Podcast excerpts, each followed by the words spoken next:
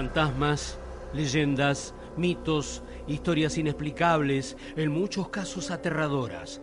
Todas las grandes ciudades las tienen y allí desfilan crímenes atroces, casas embrujadas, palacios malditos, aparecidos, muertos vivos. Los cementerios brindan profusamente relatos que uno no sabe si creerlos, pero que, como con las brujas, por las dudas, su sola mención produce respeto. Los palacios, propiedad de grandes familias a fines del siglo XIX y principios del siglo XX, guardan asombrosos secretos. Aquí está el lado oscuro de la gran ciudad, sus misterios más profundos, lo sobrenatural, lo extraño, la desconfianza mutua navega entre las muchedumbres. Y los rumores corren como reguero de pólvora, historias increíbles pero que en ese contexto no hay modo de despejar totalmente las dudas que generan. La mala suerte, las maldiciones nos acompañan como una sombra desde que la ciudad dejó de ser una aldea. Historias que traspasan la frontera de la lógica y que vienen desde que llegaron los conquistadores españoles y que después se incrementaron con el aluvión de inmigrantes europeos y que se profundizaron con el avance de la ciencia, algo que nos permitió hacer de la vida y de la muerte algo más previsible, pero nunca, jamás algo exacto, perfecto, algo que sea imposible de duda. Este puñado de historias nos acompañará por el camino del suspenso, de lo extraño, de aquello que nos perturba, como una película de terror, que nos sacude y que a la vez nos empuja a no abandonar el relato, por espeluznante que sea. Pero también puede verse como un puñado de leyendas que no tienen un fundamento científico en estos tiempos, pero que también nos tiene atados porque la sugestión existe y a veces, aunque las historias parecen inverosímiles, siempre, en determinado contexto o estado de ánimo, vamos a dar vuelta de repente como inseguros o perturbados, vamos a sentir una presencia extraña en nuestras espaldas inmediatamente después de escuchar estas historias.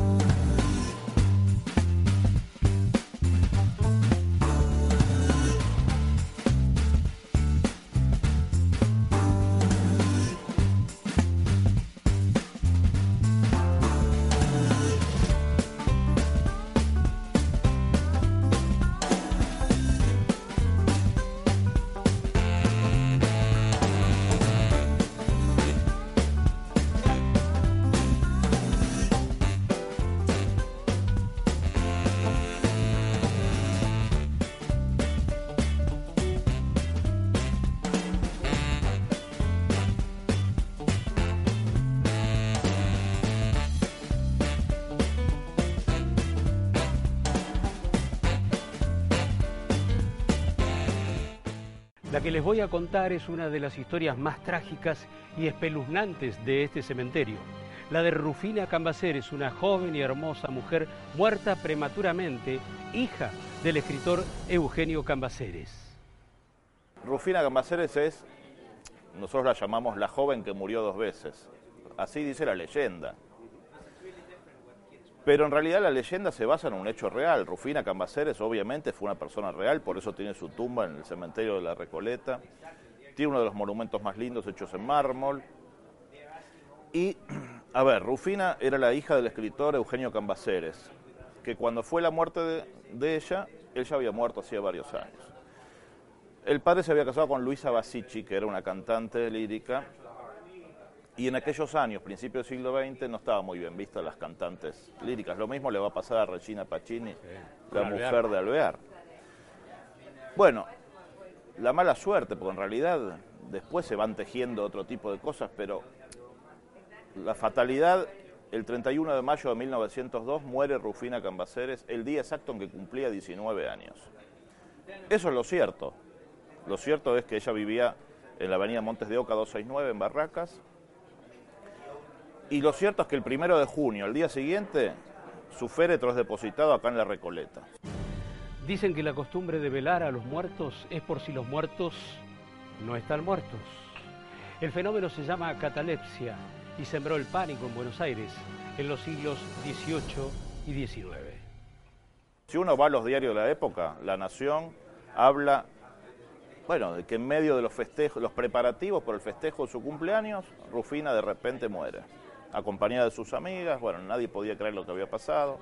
Se dice que desconsolada, la madre de la joven, la cantante lírica Luisa Bacchini, decidió enterrarla rápidamente en la Recoleta sin hacer el penoso velorio.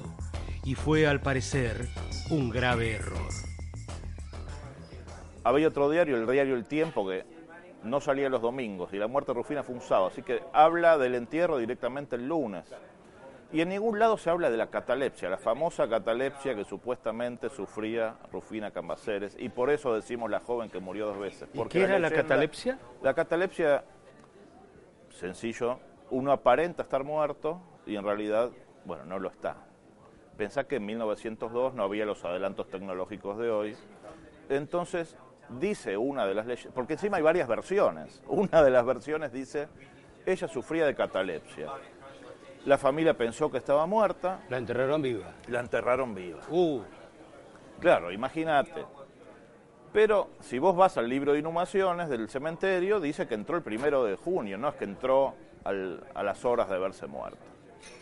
Bueno, según dice esta versión de la leyenda, el cuidador de la bóveda al otro día descubre que el féretro está ladeado, está torcido y un féretro solo obviamente no se corre, así que lo rompen y descubren una expresión de terror en el rostro de Rufina y se dan cuenta de que la habían enterrado viva, estaba toda arañada aparentemente que el raso que cubría el féretro estaba todo rasgado.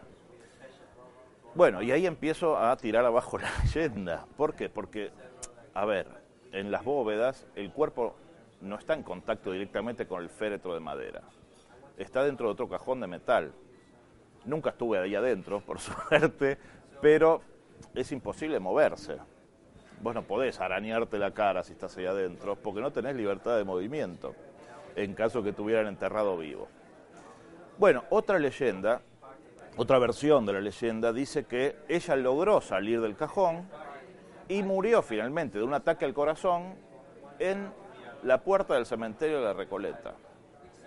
Bueno, algunos te van a decir, pero eso es más inverosímil. ¿Cómo va a salir alguien del féretro? Y sabes que yo digo que si fuera cierto esto, es más creíble esta que la anterior.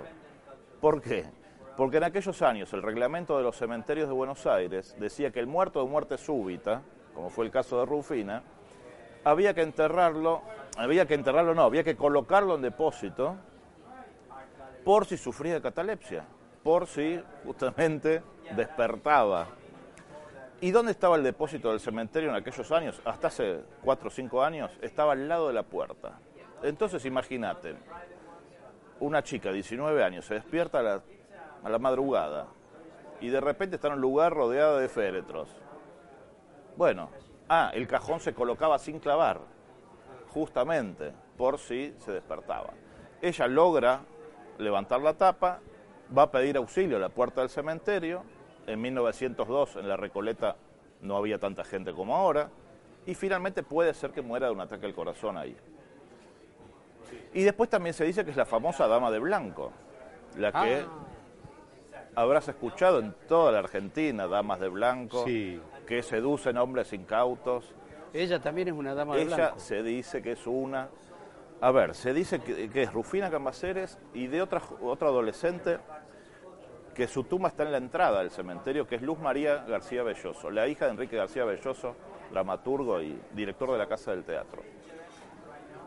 Y yo digo, ¿por qué ellas dos supuestamente son la dama de blanco? Porque hay miles de adolescentes que murieron y están sus cuerpos en la Recoleta.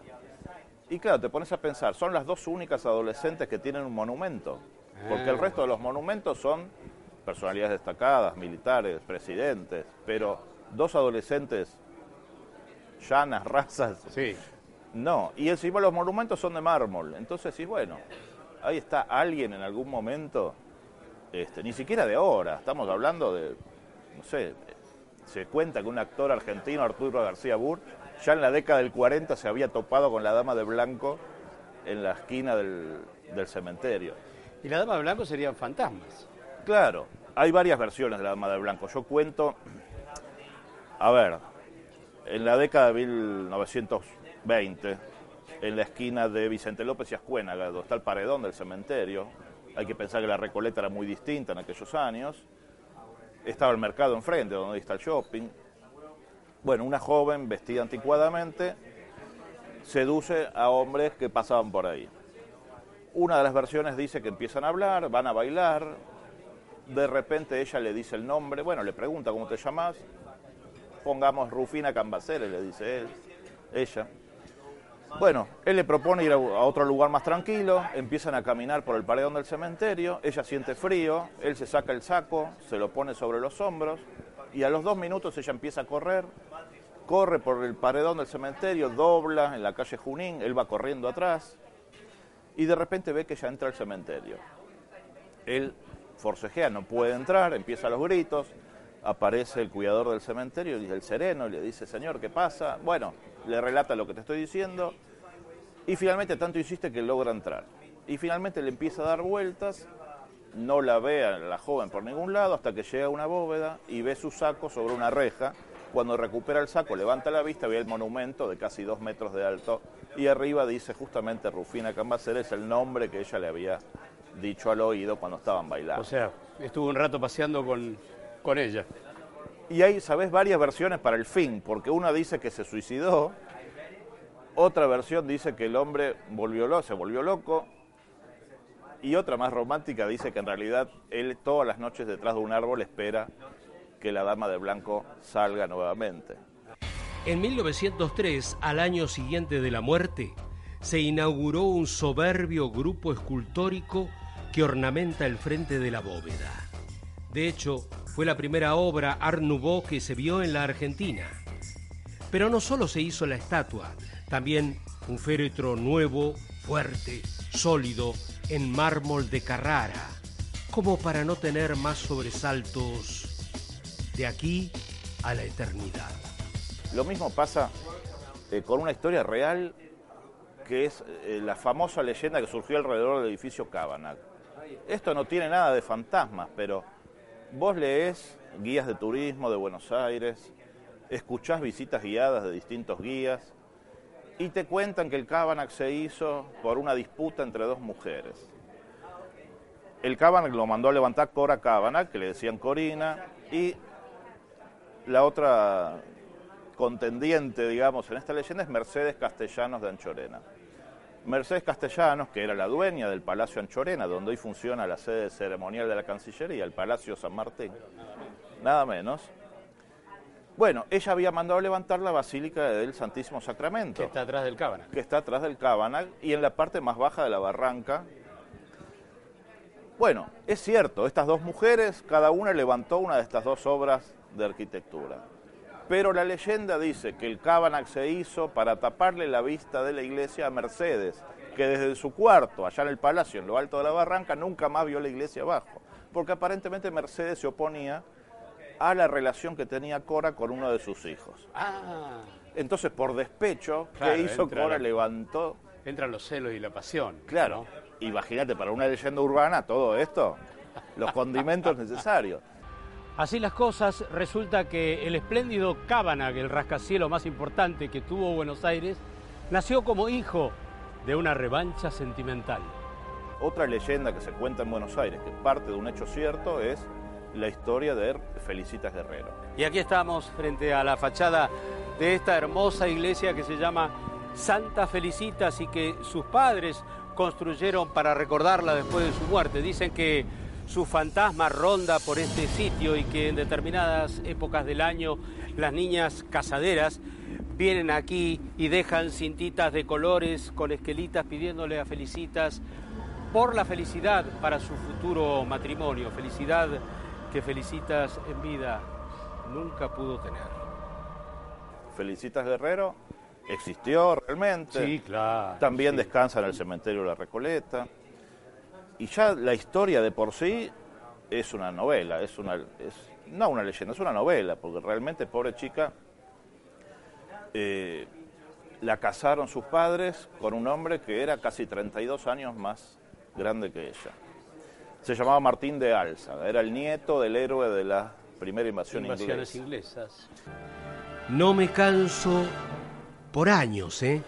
De visitar los lugares que tienen que ver con la trágica historia de Felicita Guerrero. Suyo era el castillo de la Ruta 2, Villa Raquel, o el Castillo Guerrero, como también se le llama, que tanto misterio despierta a los viajeros que van a Mar del Plata. Y también de su familia era el fabuloso castillo de Doncelar, construido en su honor después de su muerte. Allí se conserva, y yo lo he visto, el único retrato de Felicita Guerrero. Y según se ve, no por nada decían de ella que era la mujer más hermosa de la Argentina. Y Felicita, claro, no quería a este hombre. Ella tenía 24 y él tenía casi 56 años cuando se casaron. Pero en aquellos años vos tenías que hacer lo que dijera tu padre. Y tu padre, el padre, que era eh, Carlos Guerrero, no estaba bien económicamente y dijo, bueno, ¿cómo podemos tener un buen pasar y casemos a la nena con este hombre?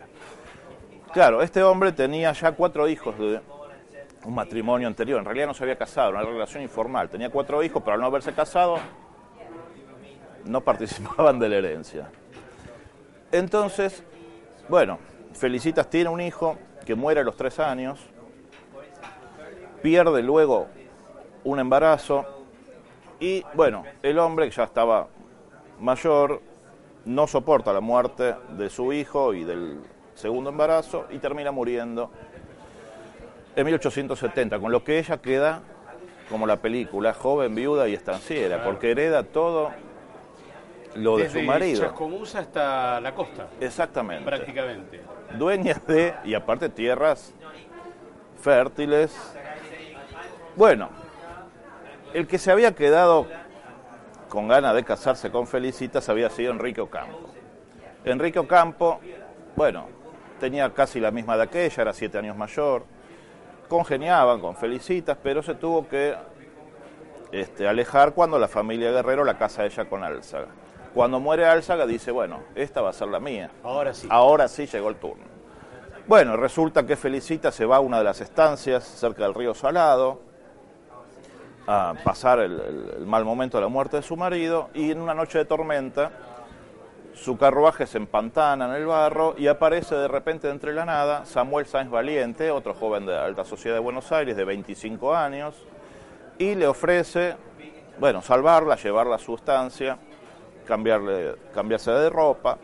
y empieza un héroe, imagínate, en medio de la lluvia, claro, otro condimento, es, un, es un cuento, es un cuento de hadas y aparece el príncipe. Y bueno, van y terminan enamorándose. Y en Buenos Aires empieza a hablar de esta relación y Enrique Campos se entera de esta relación. Y llega el 30 de enero de 1872, se va a hacer una gran fiesta en la casa de la familia Guerrero, ahí en Barracas, en la esquina de Montes de Oca y Pinzón. El 29 de enero de 1872, Enrique Ocampo se apersonó a la Quinta Guerrero, que estaba aquí, en esta plaza, a orillas de la calle Montes de Oca, en el barrio de Barracas. Y las primas de, de Felicitas le dicen, mira, abajo vino a verte Enrique Ocampo, está este, a los gritos, se lo ve un poco desencajado, no vayas. Los chicos de hoy frente a este cuadro, dirían con algo de sorna, ¿qué podía salir mal? Esa noche pensaba anunciar el compromiso con Sáenz Valiente. Bueno, le plantea, felicita a Ocampo, bueno, empiezan a discutir, él lleva un arma, la saca y le pega un tiro a Felicitas en el pulmón derecho. Ella cae, tenía un vestido largo, con tanta mala suerte que el vestido traba la puerta, el hermano más chico de, Felicita, se llamaba Antonio Guerrero, junto con un primo, Cristian de María, ven esto a través de una ventana, intentan entrar pero no pueden. Bueno, finalmente forcejean y le pegan un tiro a Enrique Ocampo. Yo alcancé a hablar antes de su muerte con una sobrina nieta de Felicitas en su castillo de Domcelar, cerca de Bransen. Conservaba todavía en su memoria todos los detalles de aquella trágica historia, pero me contó uno de esos detalles que verdaderamente me causó asombro. Un hermano y un amigo de Felicitas irrumpen en la sala. El amigo tiene 22 años y se llama Cristian de María. Cristian de María está tan enloquecido también que actúa con tanta rapidez que no piensa que el otro está armado y él no. Se precipita sobre Enrique Ocampo, hay una corta lucha y le arranca el revólver a Enrique Ocampo, se lo pone en la boca y dispara.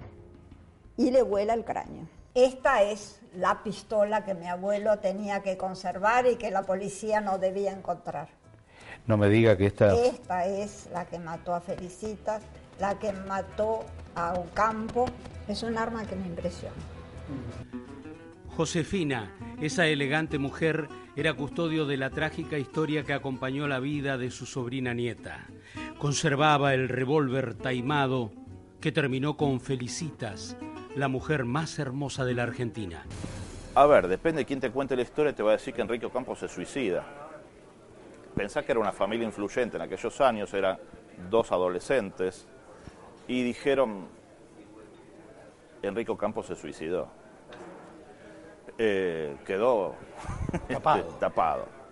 Pero en realidad Enrique Ocampo fue muerto por Antonio y por Cristian. Bueno, Mientras tanto, Felicitas estaba agonizando. Enrico Campo es traído al cementerio de la Recoleta. Felicitas muere finalmente al otro día. Y mira las vueltas de la vida. Están a cuatro pasillos de diferencia las tumbas de uno y de otro. Eh, el día que moría Felicitas era el entierro de Enrique. Y al otro día es el entierro de, Felicitas, que va a la bóveda de los Álzaga, donde está eh, su marido, bueno, y el nene que, que perdieron a los, a los tres años. A raíz de esto empieza la leyenda. En el interior hay una estatua en su memoria donde el escultor la imaginó a Felicitas doliente, piadosa y con Félix, su hijo, muriendo en sus brazos. La leyenda empieza a decir que, claro, Felicitas no conoció el amor porque cuando la casaron, la casaron con un hombre que ella no quería. Que cuando se iba a casar finalmente terminó muerta. Y muchas chicas van a la iglesia que mandan a levantar los padres de Felicita, se inaugura cuatro años después de su muerte. Claro, ahí en Barracas. En Barracas. Bueno, otra versión, otra leyenda dice que se aparece el fantasma, que se aparece los 30 de enero, el aniversario de la muerte de ella. Yo lo llamo el, primer fantasma oficial. Bueno, la ciudad es de 1536, ¿no? Exactamente. Y el fantasma murió un año antes, 1535. Pero ¿cómo llegó acá? Si acá no estaba. La ciudad. Bueno, se llamaba Juan de Osorio mm. y era uno de los expedicionarios que venían con Pedro de Mendoza, que iban a hacer este asentamiento, el que todos llamamos la primera fundación de Buenos Aires, que en realidad no fue una fundación, fue justamente un asentamiento. La expedición que fundó Buenos Aires en 1536 al mando de Pedro de Mendoza empezó mal, muy mal. A la altura de las costas de Brasil, intrigado por otros marineros celosos, hizo ejecutar al capitán Juan de Osorio. Cuando llegó a lo que es hoy Parque Lesama, y después de una luna de miel que duró apenas unos días, Pedro de Mendoza se enfrentó a muerte con los indios querandíes. Bueno, Juan de Osorio era un tipo, parece que era un buen tipo. Esto es todo cierto, está todo documentado. Después empezó la leyenda, pero mirá como en aquellos años los límites entre la realidad y la, y la leyenda se, se, fundían. Era un buen tipo este Osorio y tenía buen trato con la tripulación, todo lo contrario a Juan de Ayolas, que después vamos a leer en los manuales de historia, que uno de los conquistadores. Ayolas era un tipo más bien parco, no tenía trato con la tripulación. Claro, y el buen trato que tenía Osorio, Ayolas estaba celoso.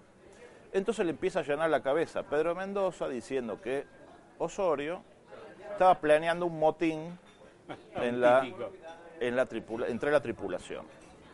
Claro, Pedro de Mendoza no estaba muy al tanto de la situación. Cuando hacen una parada en la bahía de Guanabara, todavía no estaba Río de Janeiro, hacen un descenso y, claro, por conspirador lo matan a Osorio.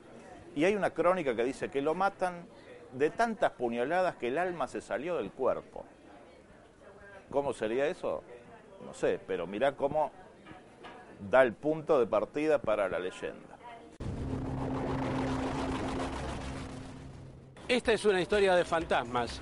Don Pedro de Mendoza, el fundador de Buenos Aires, hizo ejecutar y sin quererlo a uno de sus principales lugartenientes, Juan de Osorio. ¿Y por qué ocurrió esto? Porque otros oficiales le llenaron la cabeza en las costas de Brasil cuando llegaban hacia Buenos Aires en el sentido de que era un jefe golpista que quería sublevarse y quería tomar el mando de la expedición. El hermano de Pedro de Mendoza, que estaba al mando de otra de las naves, presagiaba que este episodio, esta muerte injusta, iba a acarrear problemas a la expedición. Y la verdad, no le faltaba razón. Bueno, la expedición a partir de ahí empieza a tener un montón de peripecias. Un barco en el que iba Diego de Mendoza, el hermano de Pedro, se pierde, se separa del resto de la expedición. Bueno, llegan acá, al principio con los nativos, todo bien, hasta que los nativos después de unos días empiezan a atacar, sitian la pequeña ciudadela que habían hecho. Todo fue un desastre. Los indios mataron a su hermano. Los sobrevivientes fueron comidos en muchos casos por pumas y yaguaretés y cuando se acabaron los caballos como comida terminaron comiéndose a los cadáveres.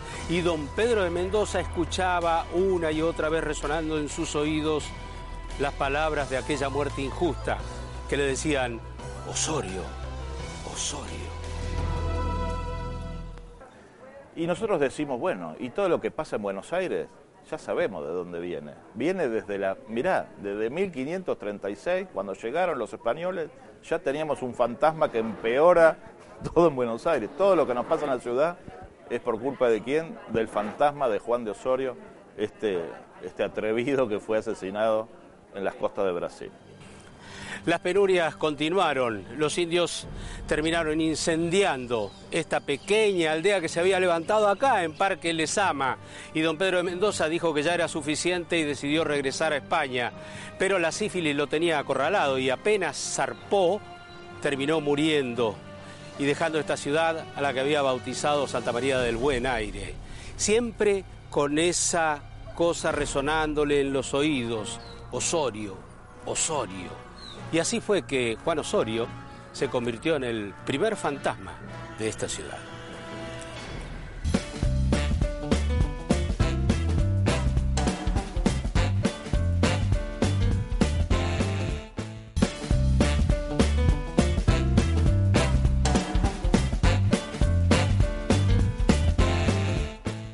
Este es el edificio más perturbador de Buenos Aires. Las peripecias de su dificultosa construcción dieron origen al mito que rodea al arquitecto que lo diseñó, el señor Arturo Prince. Mira, otra cosa que, que se transformó en leyenda, y de hecho es bien comprobable, seguramente pasaste miles de veces por la acera hacia Ascuénaga, donde está la Facultad de Ingeniería, Ah, sí, de ladrillo. que Gótica, parece, ¿no? parece una iglesia. Sí. He visto gente que pasa por ahí y se persigna, No, lo vi. como si estuviera maldito. No, como si fuera una iglesia. Ah, Y en realidad no saben que, claro, está hecho en ese estilo, que parece una catedral europea, sí, parece gótica, sí. y es la Facultad de Ingeniería. Y seguramente escuchaste hablar de la leyenda que tiene alrededor. No, ¿qué pasó? Bueno, se dice, viste que está sin revocar, que está sin terminar. Sí, eso siempre me llamó la atención.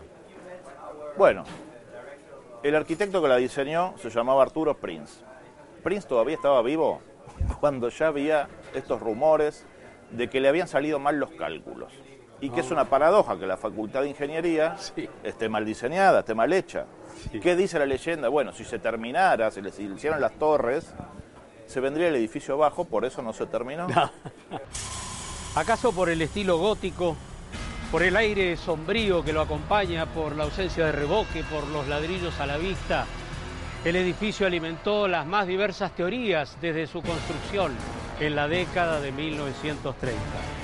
Y claro, Prince, agobiado por estos malos cálculos que había hecho, se subió un día a la terraza y de ahí se suicidó sobre la Avenida de las Heras, arrojándose sobre la Avenida de las Heras. Bueno, empezás a investigar un poco. Prince murió recién en la década del 70. El edificio se inauguró en 1938. No era la Facultad de Ingeniería, era la Facultad de Derecho.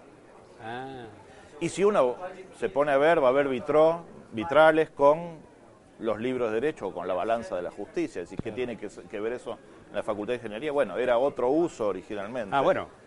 ¿Y te imaginas por qué no se terminó nunca la obra? ¿Por qué? Argentina. No. Falta de fondos, falta de presupuesto. Ah. Si uno ve el modelo terminado, Sí. era realmente una catedral europea, parece la catedral de una ciudad alemana o francesa. Ah, Es im- impactante. La Catedral de La Plata es muy Sí, sí, similar al modelo terminado. sí, señor. Y sin embargo quedó así, un edificio que con el paso de los años, bueno, se fue afeando, eh, la suciedad, el smog, la caca de las palomas, todo hizo que se afeara y todo esto fomentó la leyenda del arquitecto que hizo mal los cálculos. Que murió después y nunca se arrojó al vacío ni nada por el No, estilo. murió de muerte natural. Sí. Pero es cierto que está condimentado todo por contradicciones y, y- y malentendidos. Y ¿no? malentendidos, sí, sí. Y se formó una leyenda, que anda a saber quién la cuenta y le agrega, bueno, otros datos también. En definitiva, este edificio es el resultado de las recurrentes crisis económicas argentinas. Y pobre el arquitecto Prince, que construyó un edificio que no quería hacer en realidad y no fue su única frustración. El año de su muerte también echaron abajo la iglesia de San Nicolás de Bari para construir en su lugar al obelisco de Buenos Aires. Prince sale bien parado a medias porque nadie lo menciona a él. Nadie sabe bien quién construyó, entonces se dice el arquitecto que la hizo Claro. se suicidó. Pero, Pero bueno, lo curioso también que justo un ingeniero habría hecho mal los cálculos. eso es lo mejor, eso Sí. es lo mejor de todo. Bueno, y después tenemos el... Y tenemos el fantasma del Museo Fernández Blanco. Ah. en realidad, si te pones a jugar un cerca poco, de allí. Suipacha al 1400, Sí. Dicen que varios espectros rondan los pasillos de esta antigua casona colonial que hoy es el Museo Isaac Fernández Blanco. muy lindo museo. Ahora, si vos vas al museo y decís, vengo a ver el fantasma, la gente del museo te dice, Acá no hay fantasma. olvídate. Te pones a pensar y es cierto, con la gran colección que tiene el museo de platería, Arte hispanoamericano, ¿no? arte hispanoamericano, ir a ver el fantasma decís, Bueno. No Pero amerita bueno. porque se supone que aparte los fantasmas no lo podés ver, ¿o sí? Bueno, se te hacen visibles a veces. yo creo que si tuviese una vuelta de tuerca, quizás con algo de marketing, va más gente al museo a ver el fantasma y ya que estamos, vemos la colección del, Claro. del museo, que por otro lado es impactante, pero son distintos públicos, habría que, que verlo. Bueno, Las autoridades niegan la existencia de fantasmas, pero hay una razón de peso.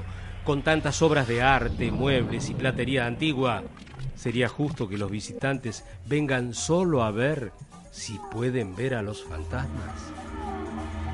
La residencia fue diseñada en 1922 con este estilo colonial por el arquitecto Martín Noel, hasta que la ciudad lo compró y puso allí el museo que había legado el señor Fernández Blanco, un filántropo amante del arte. A partir de 1967 se le agregó la casa vecina donde vivió el poeta Oliverio Girondo. El caso es que a partir de 1980 empezaron a difundirse cosas raras que ocurrían en su interior, vinculados a hechos sobrenaturales, presencias, apariciones, fantasmas. En realidad te pones a buscar un poco y decís, no hay un fantasma en el Museo Fernández Blanco, hay un montón de fantasmas. ¿Y de quién será realmente el fantasma que supuestamente se aparece en ese lugar? Bueno, empezás a ver. En ese lugar, siglo XVII, bueno, Buenos Aires obviamente era muy diferente, Sí. ese lugar era un suburbio, está justo sobre la barranca que daba el río de la Claro, Plata. seguramente el río estaba cerca. El río estaba ahí. Se usaba para enterrar a los esclavos que morían. Ah, En esos claro. años se traficaban esclavos. Una compañía inglesa tenía justamente tierras en esa zona. ¿Y será el, el fantasma de un esclavo que se aparece? A ver, este fantasma hay empleados del museo que dicen haberlo visto. ¿Te acordás la serie de cortes de luz que había en los 80? Sí, claro. Bueno, había una vez un ballet ensayando y en el jardín y descubrieron justamente una presencia que se elevaba, bueno, todos aterrorizados. Y entonces ahí empieza esto de, del fantasma. Pero, ¿cuál es realmente? ¿Es el de un esclavo? ¿O es el de Oliverio Girondo, el escritor, ¿Y qué tiene que ver Girondo en ese lugar? Eso. Girondo vivía al lado. De hecho, la casa Girondo hoy forma parte del museo, se comunica con el museo, es una parte administrativa, son oficinas, pero era la casa de Girondo que murió en 1967 y se lo veló en ese lugar. Ah, mirá vos. ¿Quién te dice que quedó? Un Y- poeta aparte. Sí. Y otros te dicen, pero a ver, el museo funcionó en el Palacio Noel. Ahí vivían Carlos y Martín Noel. Las especulaciones fueron varias. Figuras fantasmales que aparecían levitando a un metro del suelo. ¿O no sería acaso el mayordomo del señor Noel, que se pegó un tiro en ese lugar, no bien se enteró de que la casona había sido vendida? Hay otra explicación, mucho más perturbadora. Los mármoles. Los mármoles que revisten las paredes del palacio. Carlos fue intendente de Buenos Aires y durante su gestión en la década del 30 se cerró uno de los cementerios que tenía Buenos Aires, que era el llamado Cementerio Victoria o Cementerio de los Disidentes. Estaba en lo que hoy es Congreso, en la calle Pasco, entre Irigoyen y Alsina, y ahí se enterraban los que no eran católicos desde la década de 1830. Duró casi 100 años. El cementerio, bueno, el cementerio no, pero muchos restos se trasladaron al cementerio británico y al cementerio alemán en Chacarita. Ya desde hacía varios años se impedía enterrar, se iba todo al nuevo cementerio y finalmente se cerró en la década del 30. Muchos mármoles quedaron abandonados. Y Noel se llevó algunos mármoles para su palacio para recubrir las paredes del, del hoy museo. Ahora, esto ya es algo muy extraño porque no se llevó un cuerpo, no se llevó... un- No, se llevó los mármoles. O sea, los fantasmas vinieron con los mármoles. Todo forma parte de la leyenda, pero lo cierto es que en 1928 se alojó en esta antigua casona colonial a pedido de la Embajada de Estados Unidos el presidente electo de ese país, Herbert Hoover. Y después de dormir una noche acá, pidió que lo cambiaran de habitación. ¿Por qué? Alegó que escuchaba sonidos extraños que le impedían dormir. Algunos otros dicen, bueno, el museo fue afectado por el atentado a la Embajada de Israel, que estaba en la esquina. De hecho, se rompieron vitrinas y objetos del museo. ¿Será alguno de los que fallecieron en el atentado? Bueno, no sabes. Eh, no sabemos realmente cuál es el museo, pero el fantasma, pero realmente este, se, da vueltas, corriendo. se da vueltas por ese, por ese edificio. Uno de los que lo sintió, sintió estas presencias, estos ruidos, eh, fue el presidente Hoover de Estados Unidos, Herbert Hoover, que vino a la Argentina en 1928 y se alojó en el palacio, cuando no era museo todavía. Le había alquilado el embajador de Estados Unidos la casa y por eso se alojó en ese lugar. Y dice que de noche tuvo un mal sueño porque sentía ruidos y cosas que se movían. Así que bueno, esto ya viene, mira, de hace 90 años que se dice que hay algo extraño que da vuelta en ese, en ese predio.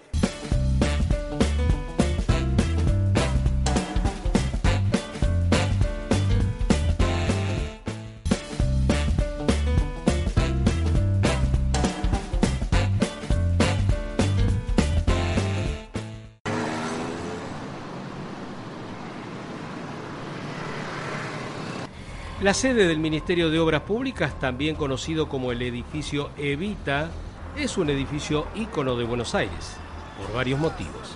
Aquí tuvo lugar la primera transmisión de televisión de la Argentina y también se recuerda por esa gran movilización popular la noche que Evita Perón renunció a ser vicepresidenta de la Nación en 1952.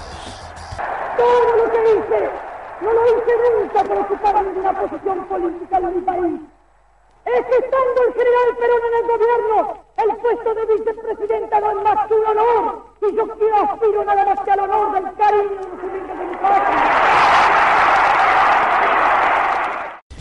Pero el arquitecto José Hortal estaba muy enojado, enardecido en 1933 por las demoras de las partidas presupuestarias para terminarlo el edificio.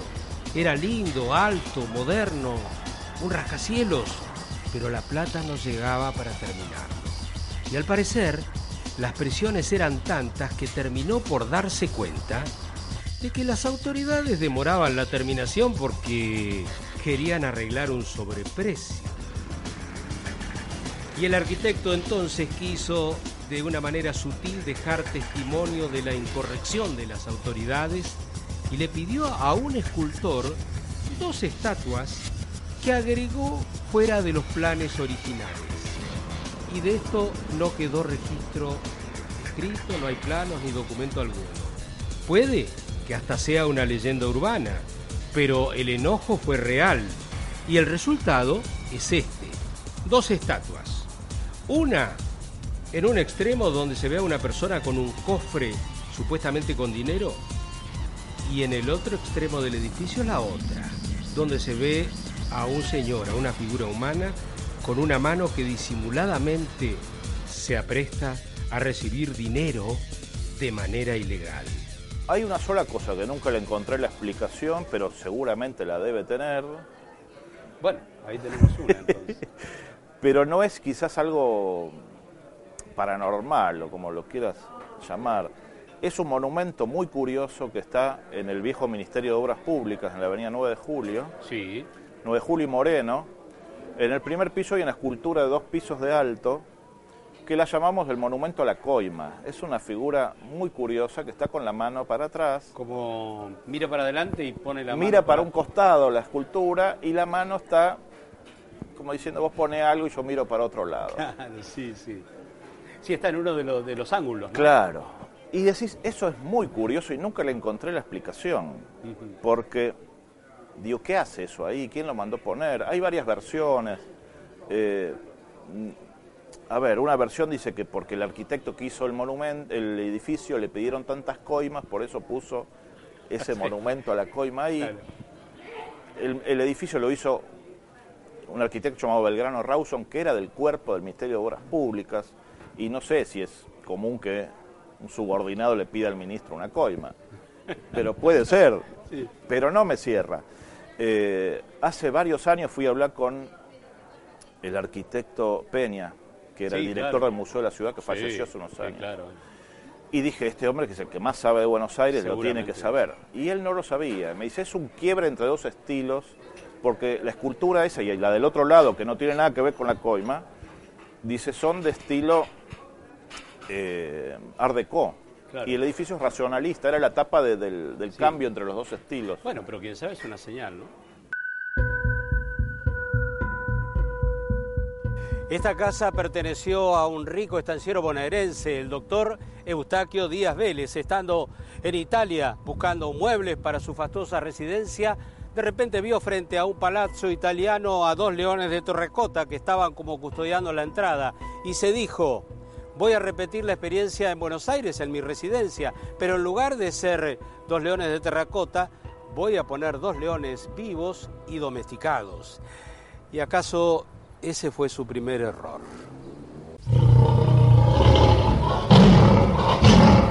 La historia dice que una de las hijas de don Eustoquio se iba a casar.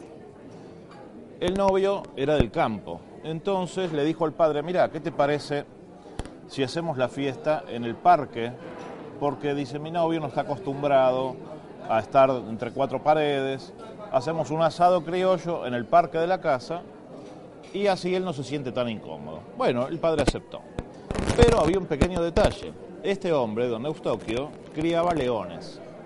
Él había pasado varias temporadas en Italia y vio que las villas italianas tenían leones, pero de terracota, no de no reales y los tenían obviamente decorando la entrada a un... A la fuente. claro. Bueno, este hombre era tan excéntrico, dicen que tenía los leones caminando por el parque. ¿Había leoneras en la residencia? ¿De noche? Claro que sí. Pero de día, los leones caminaban a sus anchas por todo el parque de la residencia, frente a la mirada aterrada de los transeúntes que podían observar a los animales a través de las rejas. Llega el día del casamiento y obviamente los encierran en las jaulas, pero algún empleado metió la pata y una jaula quedó sin cerrar. Imagínate, lleno de gente, la fiesta, una orquesta tocando, el olor asado por todos lados. Bueno, los leones sienten eso. Se cebaron. Se cebaron. La fiesta se hizo aquí en la residencia con un asado al estilo campero y el joven invitó a todos sus amigos a la celebración. Pero hubo un gravísimo error. Alguien de la seguridad se olvidó de cerrar las leoneras, de tal modo que acaso cebado por el penetrante olor asado, uno de los leones se escapó y se abalanzó directamente sobre el novio, con las consecuencias previsibles.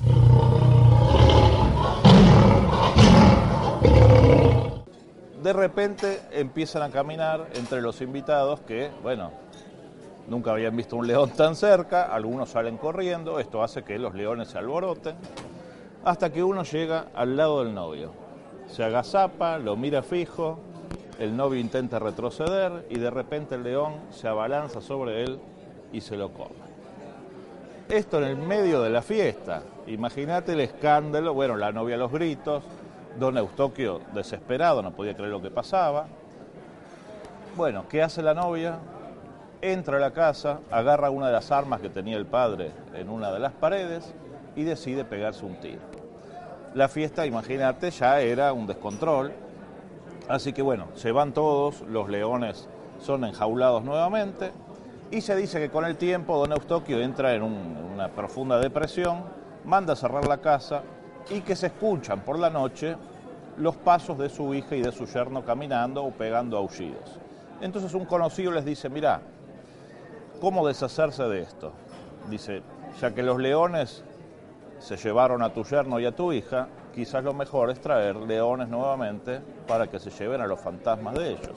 Entonces manda poner en cada uno de los arcos de ingreso por la avenida Montes de Oca dos cabezas de león y estas esculturas que están decorando el Parque de la Casona. Cierto. Bueno, dicen que supuestamente desde que están las esculturas de los leones, los ruidos de los fantasmas nunca más se escuchan. Esta es una de las residencias más grandes y más lujosas de la ciudad de Buenos Aires. Fue construida por el señor José Cepaz, que naturalmente era un hombre muy rico y fue el primer dueño del diario La Prensa. Hoy es sede del Círculo Militar. Un gran caserón, un gran palacio que perteneció a José Cepaz. José Cepaz en realidad nunca habitó en este lugar porque él murió dos años antes de que se terminara. Y el palacio lo habitó la mujer de Paz, que era Selmira Díaz, y los dos hijos. El Palacio Paz consta de la parte lujosa, la parte de los salones, de las antiguas dependencias del Palacio de la familia Paz, y una parte administrativa, que es, bueno, donde trabaja la gente, los empleados del círculo militar. Se comunican por unos pasillos, que en realidad es solamente un paso, no es que hay una oficina en el medio, sino que es un paso entre la parte del palacio y las oficinas más modernas.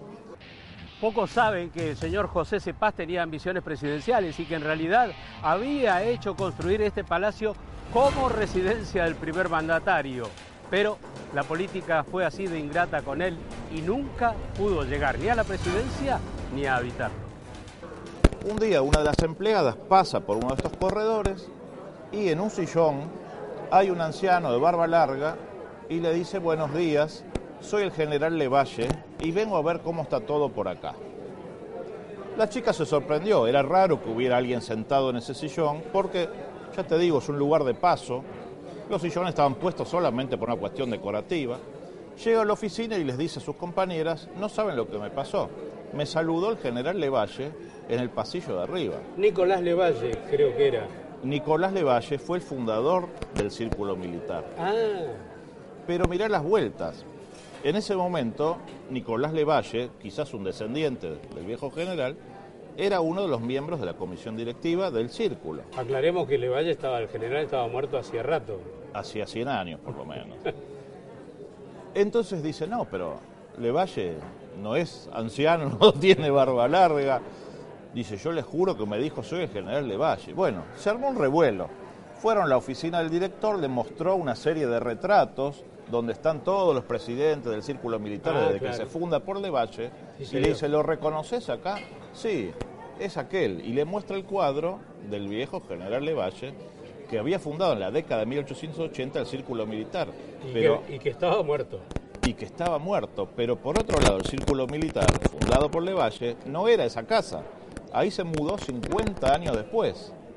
O sea que el general anda controlando todavía cómo anda su club en un lugar que no era el que él conoció. Así Ah. que este fantasma, que el general Levalle descansa en la Recoleta, se ve que se da una vueltita De vez en cuando. de vez en cuando para ver cómo marcha, cómo marcha todo.